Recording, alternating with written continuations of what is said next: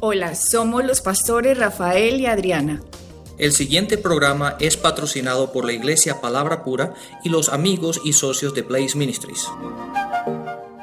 Vamos a empezar nuestro programa radial. Somos Rafael y Adriana de Blaze Ministries, trayéndole a ustedes la explicación de las escrituras para que Cristo sea formado en el creyente. Tenemos una página web, blazeministries.net, donde se pueden descargar completamente gratis todos los programas que han salido hasta el día de hoy y también puedes inscribirte en la misma página en la sección devocionales donde podrás recibir de lunes a viernes un devocional todos los días para que puedas meditar acerca de lo que Jesucristo ha hecho por ti y para ti. Bueno, Rafael, estamos en nuestro programa eh, enseñando los últimos programas acerca de nuestra autoridad en Cristo. Y estábamos viendo acerca de Efesios, como Pablo nos mostraba primero en los primeros capítulos que primero teníamos que saber, que entender. Dice, oro para que entiendan, oro para que sepan, Oro para que esa sabiduría de Dios sea formada en ustedes y ustedes sepan el poder que hay en ustedes. Todo eso está en los primeros capítulos, en el primer capítulo de Efesios, y después Pablo en Efesios nos empieza a explicar las armas que nosotros tenemos como creyentes, que es lo que Jesucristo nos revistió cuando Él fue a la cruz tomando Él nuestra maldición, nuestro pecado, nuestra condenación, nuestra culpa, Él tomó todo lo nuestro para nosotros poder heredar legalmente lo que a Él le pertenecía, su justicia, la fe, eh, la paz, eh, la salvación, todo lo que significa la salvación. De eso Jesucristo nos revistió. Entonces Pablo en los primeros capítulos de Efesios nos dice, tienen que entender eso, ustedes primero deben abrir los ojos de su entendimiento, oro para que sepan, para que conozcan quiénes son en Cristo y después nos empieza a explicar las armas y para qué son las armas. Las armas dice que es porque nosotros estamos peleando contra un mundo espiritual que es contrario al mundo espiritual de Dios, el mundo espiritual de las tinieblas. Entonces, en esta explicación que Pablo nos está haciendo, nos muestra que es diferente a la mayoría de lo que la gente tiene hoy, en la mayoría de la gente cristiana tiene hoy como concepto de guerra espiritual. Aquí la guerra espiritual no es ir a pelear contra los demonios que hay en las nubes, atando los demonios en las nubes porque es en las nubes, porque eso no es el ejemplo que estábamos viendo en la palabra. Siempre en la palabra nos muestra cómo es la verdad de la palabra lo que transforma a la gente, ¿cierto? de hecho, eh, dijimos en nuestro programa anterior que uno no puede controlar eh, los poderes, digamos, demoníacos en las nubes a través de las oraciones y que de esa forma, entonces, indirectamente, se iba a obligar a las personas a que no fueran malas porque uno estaba atando un poder demoníaco. Dijimos que eso no era así. Ese no es el modelo que la escritura enseña. Lo que la Biblia nos enseña, que la manera de hacerlo es ir y decirle a la gente la verdad. Así de sencillo la verdad. La simple verdad. Exacto, como tú decías en una, eh, hace poco que estuvimos en la frontera con México, estabas enseñando la simplicidad de las escrituras. de hecho, la palabra dice la simplicidad que encontramos en Cristo. Antes que sigas metiéndote un poco más profundo en esto, Adriana, date cuenta que cuando hablamos de guerra, Pablo enseña de una manera progresiva. La revelación de la palabra es progresiva y la enseñanza de Pablo generalmente en, el transcurso de las escrituras la encontramos de una manera muy progresiva. Por eso en el libro de, de, Efesios, en este caso del cual estamos hablando, él empieza que el paso principal es el entender el que reciban entendimiento en el capítulo 1 para después al capítulo 3, 4 y 5 y ahí se em, empieza a describir cómo aplicas aquello que has aprendido. Entonces la revelación de la palabra es progresiva, la manera como uno batalla, la, gente generalmente le, encanta lo supernatural, le, le, encanta las cosas maravillosas, ¿verdad? El poder y todo eso, pero no van a lo básico primero, al entendimiento de la palabra, lo que significa la simplicidad que encontramos en Cristo para que después puedas aplicar aplicar esas armas correctamente y puedas recibir la victoria, la cual ha sido dada a nosotros. Entonces es muy importante que en la, cuando hablamos de guerra espiritual, que entendamos primero el entendimiento de quiénes somos, lo que somos y en quién estamos, para después poder aplicar esas armas correctamente conforme a la gente va creyendo, Rafael, conforme a uno fue creyendo cuando alguien le estaba enseñando a uno y cuando uno estaba creyendo y obedeciendo a esa verdad, es así como uno se libera y del control de las influencias demoníacas, digámoslo así, que uno tiene a nuestro alrededor. ¿Por qué? Porque nosotros crecimos bajo unas culturas, bajo un tipo de... crecimos en el mundo y el mundo está gobernado por las tinieblas el mundo, si miramos el mundo televisivo, ahora es, uno ve pura basura, los mensajes en la música, todo es un mundo completamente contrario al, al, al, mensaje, al reino de la luz. Entonces, eso, toda esa cultura, toda esa esencia que el mundo tiene es con lo que nosotros crecemos. Por lo tanto, cuando viene a ser predicada la palabra o enseñada la palabra y nosotros decimos, ay, mira, yo como que creo esto, entonces, como yo creía, no era. Esta es la forma. Eso es lo que la Biblia dice. Arrepiéntanse. Arrepentirse es cambiar de dirección en la forma en como usted creía, en como usted percibía a Dios, para empezar a conocer qué fue lo que Dios hizo por nosotros. Pero la única forma de aceptar eso es que alguien nos lo enseñe. Por eso la palabra dice, ¿y cómo sabrán si no hay quien les predique? Hay un versículo que dice así. Entonces, eh, estábamos viendo, Rafael, de hecho, si nos vamos a ver como la gente, la, muchas personas del mundo cristiano ejercen hoy guerra espiritual, eso parece como un vudú, como decía un profesor nuestro, dice eso parece vudú cristiano, eso se, paran a atar demonios y todo es un demonio y cualquier cosa son demonios y la gente está más consciente de los demonios y demonios y demonios y no tienen ni idea acerca de lo que Cristo hizo y no tienen ni idea acerca de las armas que tenemos en Cristo, que es la herencia que Él nos dejó como cristianos, la justicia, la paz, el tener entrada directa al trono de la gracia, en que ya no carguemos con la culpa, el que ya no carguemos con la condenación, el que podamos ser libres porque Cristo nos hizo libres. Entonces dicen, no tienen ni idea de eso y creen que por estar haciendo una especie de vudú, eh, nos decía este profesor que ha estado en diferentes países centro y suramericanos, digo, me aterré viendo en la forma en cómo percibían la guerra espiritual, pero en realidad no tenían conocimiento de la verdad, pero creían que estaban haciendo guerra espiritual.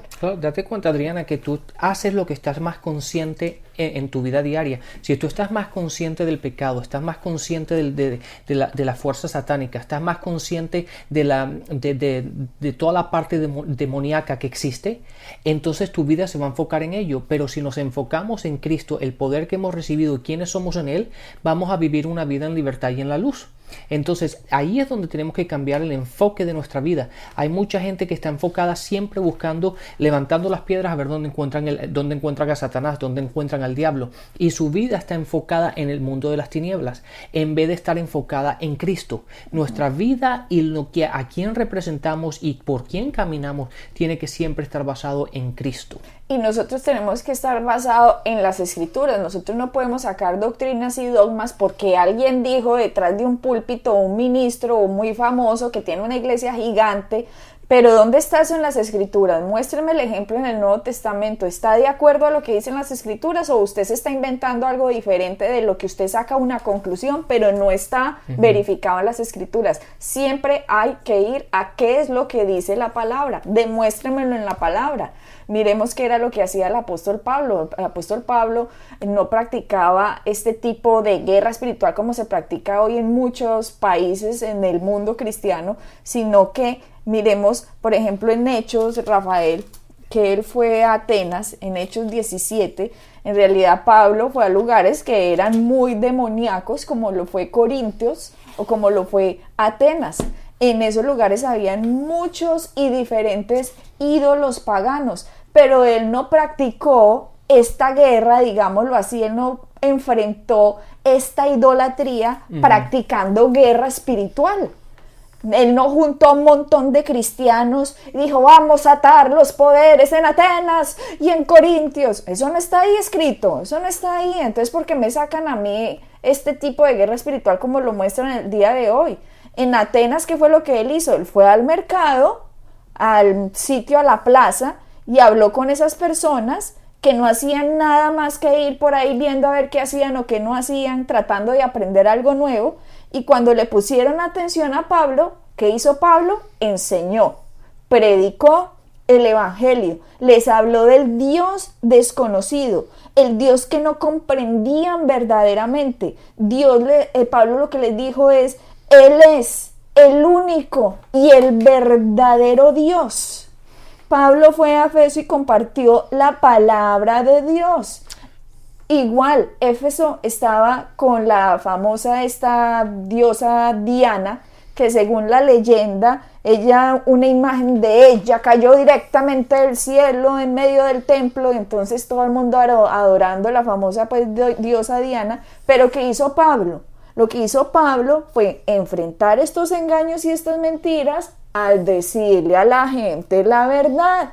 Y mientras las personas aceptaban la verdad, iban siendo libres. Y fue tanto como aceptó la verdad la gente que a la final se salió cerrando el templo de la diosa Diana. Sí, date cuenta, Adriana, que tú mencionaste aquí en Hechos 17, el versículo, en Hechos 17, el versículo 16 dice que Pablo, eh, ah, cuando estaba en Atenas, su espíritu le enardecía viendo la ciudad, estaba entregada a la idolatría.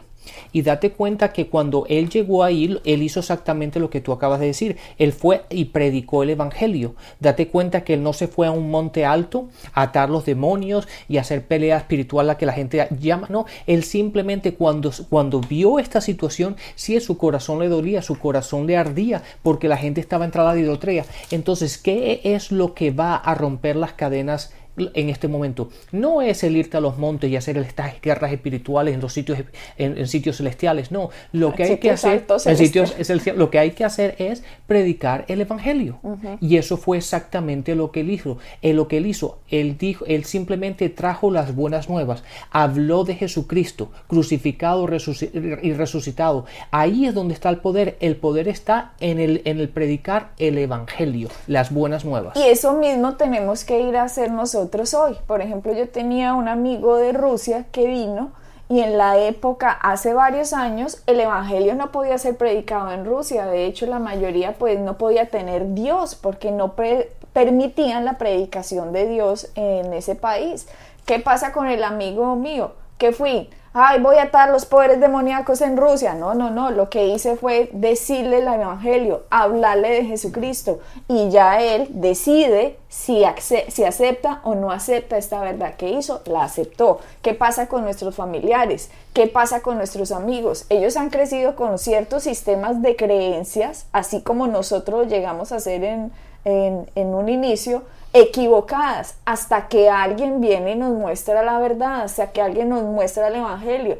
Hay que distinguir que la única verdad es Jesucristo. Él dijo, yo soy la verdad indicando que cualquier otra cosa aparte de Jesucristo es una mentira. No hay otro Dios, no hay otra forma, no hay otro camino de llegar al Padre. Solo Jesucristo es el único verdadero Dios. Exactamente. Y Adriana, la única forma eh, eh, es que tenemos que ir a la simplicidad. Podemos hablar esto durante horas y horas y horas y llegamos a la misma conclusión. En Romanos 1.16 dice, el Evangelio es el poder de Dios. Entonces es en el Evangelio donde encontramos la fuerza que se necesita para romper todas las ataduras y todas las, todas las cadenas y todo lo que ata a la gente a la idolatría y a servir a otro Dios, a las religiones y lo que sea. En lo único que puede romper eso es el predicar la verdad. La, verdad es la palabra y la verdad es Cristo. Por lo tanto, lo único que tenemos que predicar es el Evangelio. No hay cosa. Date cuenta que en, en todo el Nuevo Testamento, en ninguna parte, ni Jesús, ni Pablo nos dice que tenemos que ir a lugares altos a preparar la ciudad, a hacer unas oraciones de 30, 40 días o 15 días o, traer a un montón de cristianos para, para, para, que haya más poder, para poder romper todas estas cosas. Absolutamente no encontramos eso en ninguna parte. Lo que sí encontramos es que fueron a estos lugares y predicaron el Evangelio, predicaron la verdad, predicaron las buenas nuevas. Y ahí es donde encontramos el poder de Dios. Exactamente, Rafael. Si, si nos desviamos por por la otra parte, nos damos nosotros la gloria porque ha sido nuestras oraciones, nuestro querer, nuestro corazón, nuestro deseo de que la gente se salve, nuestro deseo de hacer las cosas. Y ahí es cuando caemos en error porque quitamos el poder de Dios en el Evangelio y nos los ponemos a nosotros por lo que nosotros hicimos. Esto sucedió por lo que nosotros hicimos. Esto pasó por nuestras oraciones. Esto hizo Dios porque nosotros oramos. En cambio, cuando nosotros predicamos el Evangelio, la gloria siempre la recibe Dios porque el poder de Dios solamente se encuentra en las buenas nuevas. Si miramos, Rafael, eh, hay alguna persona dirá, pero es que en mi casa no me quieren escuchar.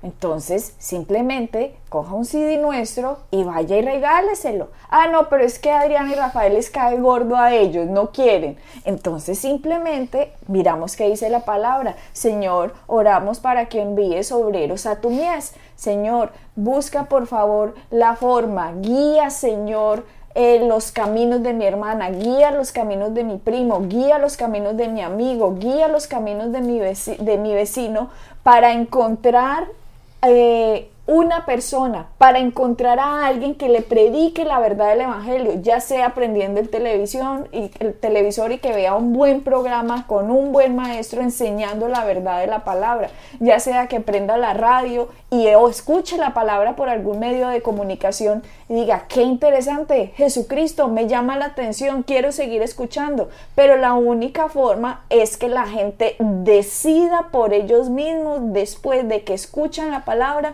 si la aceptan o no. No hay otra forma. La única forma es ir y predicar el Evangelio. Y el Evangelio es Jesucristo crucificado. Podemos mirar, Rafael, podemos leer de hecho lo que pasó en, en, Hechos, en Hechos 17. 17. 16 dice, Hechos 17 y 16, mientras Pablo los esperaba en Atenas, su espíritu se enardecía viendo la ciudad entregada a la idolatría Así que discutían en la sinagoga con los judíos, así que discutían en la sinagoga con los judíos y piadosos y en la plaza cada día con los que concurrían. O oh, mira, nada más en estos dos versículos. Pablo llega a una ciudad vuelta a nada, llena de idolatría, llena de dioses, llena de mentira, así de sencillo. Si nos vamos a Corintios otra vez, cuando Corintios dice que el Dios de este siglo tiene entenebrecida la mente de los incrédulos para que no le resplandezca la luz del Evangelio. ¿Qué pasa? Esta gente tenía entenebrecida la mente. Por lo tanto, Pablo va y ve esto y dice, esta gente está completamente equivocada. El mundo de las tinieblas aquí ha hecho en la mente de las personas algo catastrófico. Y la única forma de traerlos a Dios es ir a enseñar. Por eso en el segundo verso, capítulo 17, 17 dice, así que discutía en la sinagoga con los judíos y piadosos y en la plaza cada día con los que concurrían. Exactamente. Y algunos filósofos de los epicúreos y de los estoicos disputaban con él y unos decían, ¿qué querrá decir este palabrero? Y otros, parece que es predicador de nuevos dioses porque les predicaba el Evangelio de Jesucristo y de la resurrección. Miren que aquí la misma palabra nos está diciendo que era lo que predicaban los apóstoles, que fue lo que predicó Pablo. Pablo lo que predicaba fue el Evangelio de Jesucristo y de la resurrección. Exactamente, Adriana, y esto, y, y, me, a mí me, a veces repito y repito lo mismo, pero es que a veces es que esta es muy simple. Cuando vamos a este mensaje la palabra es muy sencilla, lo que pasa es que a nosotros nos gusta complicarla y muchas veces las complicamos para que la gente diga, ay, pero qué personas más inteligentes o cómo conocen, cómo conocen el hebreo y el griego y todo esto. Pero la palabra es muy sencilla y se tiene que entender, para, se tiene, la tienen que entender todo el mundo. Y date cuenta que Pablo, el, apóstol Pablo iba por todos lados haciendo solamente una cosa. Y lo que él iba a hacer era predicar el Evangelio. Predicar el Evangelio de Jesús. Date cuenta que en ninguna parte vemos que él, daba sus opiniones o él estaba predicando lo que oía por otra, o por otra parte o lo que él pensaba o a las experiencias que había tenido. Él lo que predicaba era el Evangelio, porque en el Evangelio es donde encontramos el poder de Dios. En el capítulo 17 sigamos con la lectura, verso 19 dice, y tomándole le trajeron al aerópago, diciendo, ¿podremos saber qué es esta nueva enseñanza de que hablas? Pues traes a nuestros oídos cosas extrañas. Queremos pues saber qué quiere decir esto porque todos los atenienses y los extranjeros residentes allí en ninguna otra cosa se interesaban sino en decir o en oír algo nuevo. Entonces Pablo, puesto en pie en medio del areópago, dijo, varones atenienses, en todo observo que sois muy religiosos Mira, aquí nos está diciendo Pablo, la gente puede seguir rituales, la gente puede hacer cosas religiosamente, cosas religiosas y la gente puede decir, ay, es que así yo estoy adorando a Dios porque estoy haciendo mis rituales y todo parece tan piadoso y muy religioso. Y Pablo les está diciendo, sí, ustedes son muy religiosos, sí, ustedes lo que ustedes piensan como Satanás les ha vendido a usted la idea, veo que ustedes son muy religiosos en todo.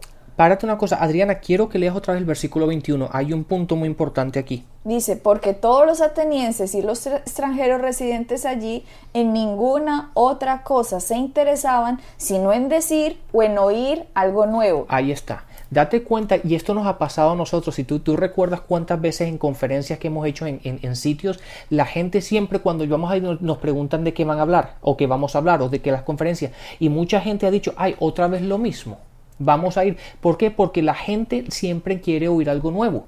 Date cuenta que la palabra es repite, es muy eh, repite consecutiva lo mismo. Pablo predicaba el evangelio. Lo que tenemos que predicar nosotros el evangelio, las buenas nuevas. Y la gente llega a un momento en que siempre está buscando algo nuevo. Ya eso ya lo sé, ya no quiero oír algo, eh, ya no quiero oír eso, quiero oír algo nuevo. Y tenemos que empezar a caminar en aquello que, conocemos, en, la verdad que hemos sido establecidos, en vez de, de siempre buscar algo nuevo. Ahí está un error que la gente se encuentra ah, diariamente en ello.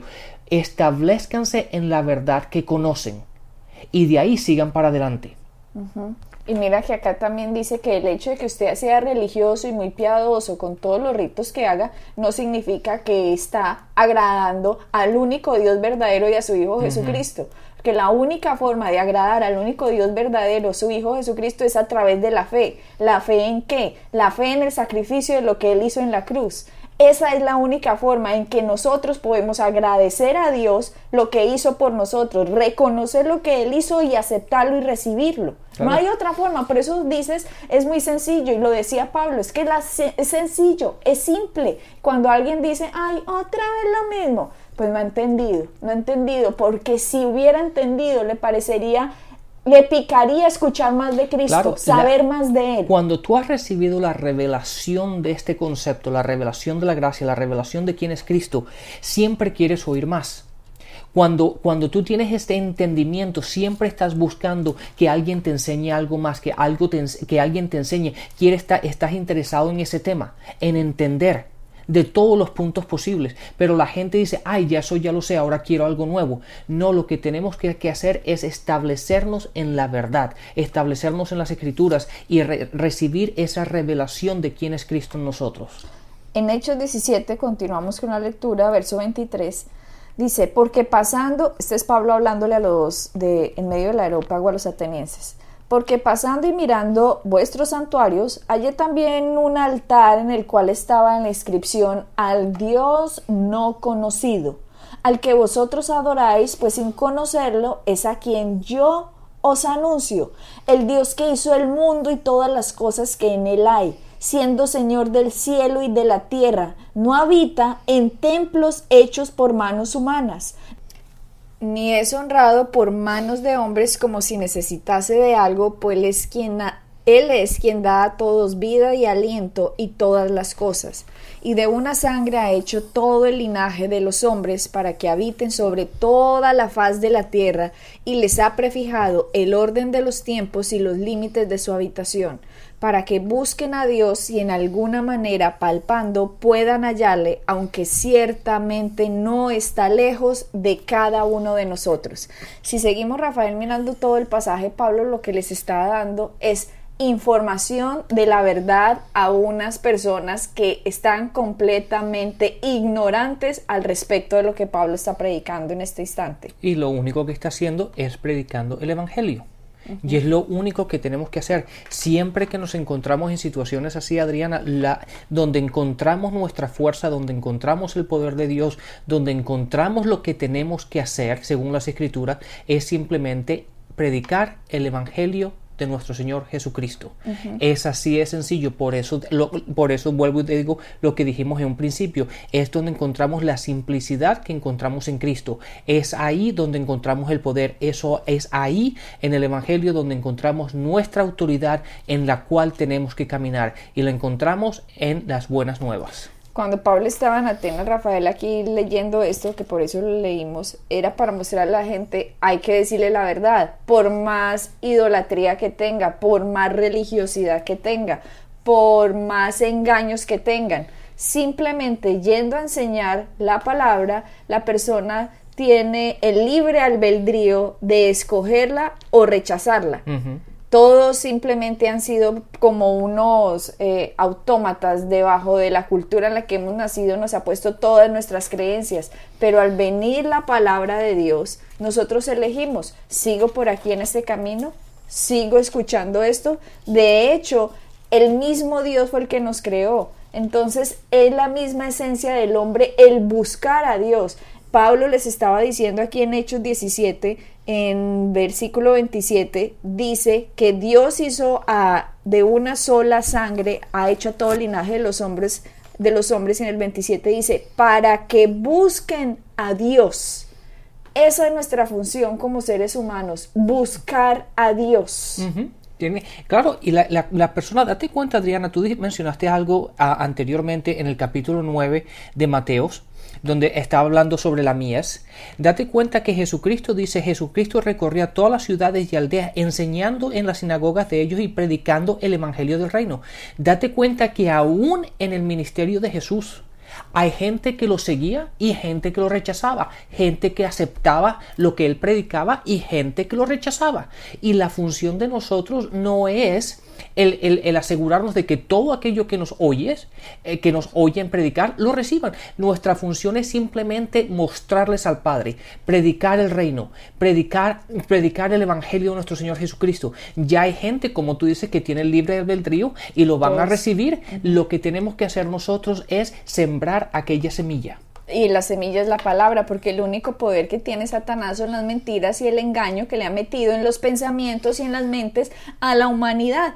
Esta es la razón por la cual hay que ir y enseñar acerca de Jesucristo, porque la verdad nos hará libres. Cuando conocemos la verdad, el engaño pierde su poder, le quitamos las garras al engaño y la fuerza de nosotros está acerca de ir a enseñar la palabra de Dios, de lo que Jesucristo hizo por ti y para mí, por ti y para ti. Así es como nosotros podemos transformar nuestra vida para lo que Dios realmente nos creó y encontrar nuestro propósito en Cristo. Exactamente. Entonces, Adriana, nuestro poder lo encontramos en, el Evangelio, el Evangelio de nuestro Señor Jesucristo. Así que bendiciones y hasta la próxima. Bendiciones. Pueden bajar nuestras enseñanzas en www.iglesiapalabracura.com y visitarnos en nuestra sede en la calle 21326.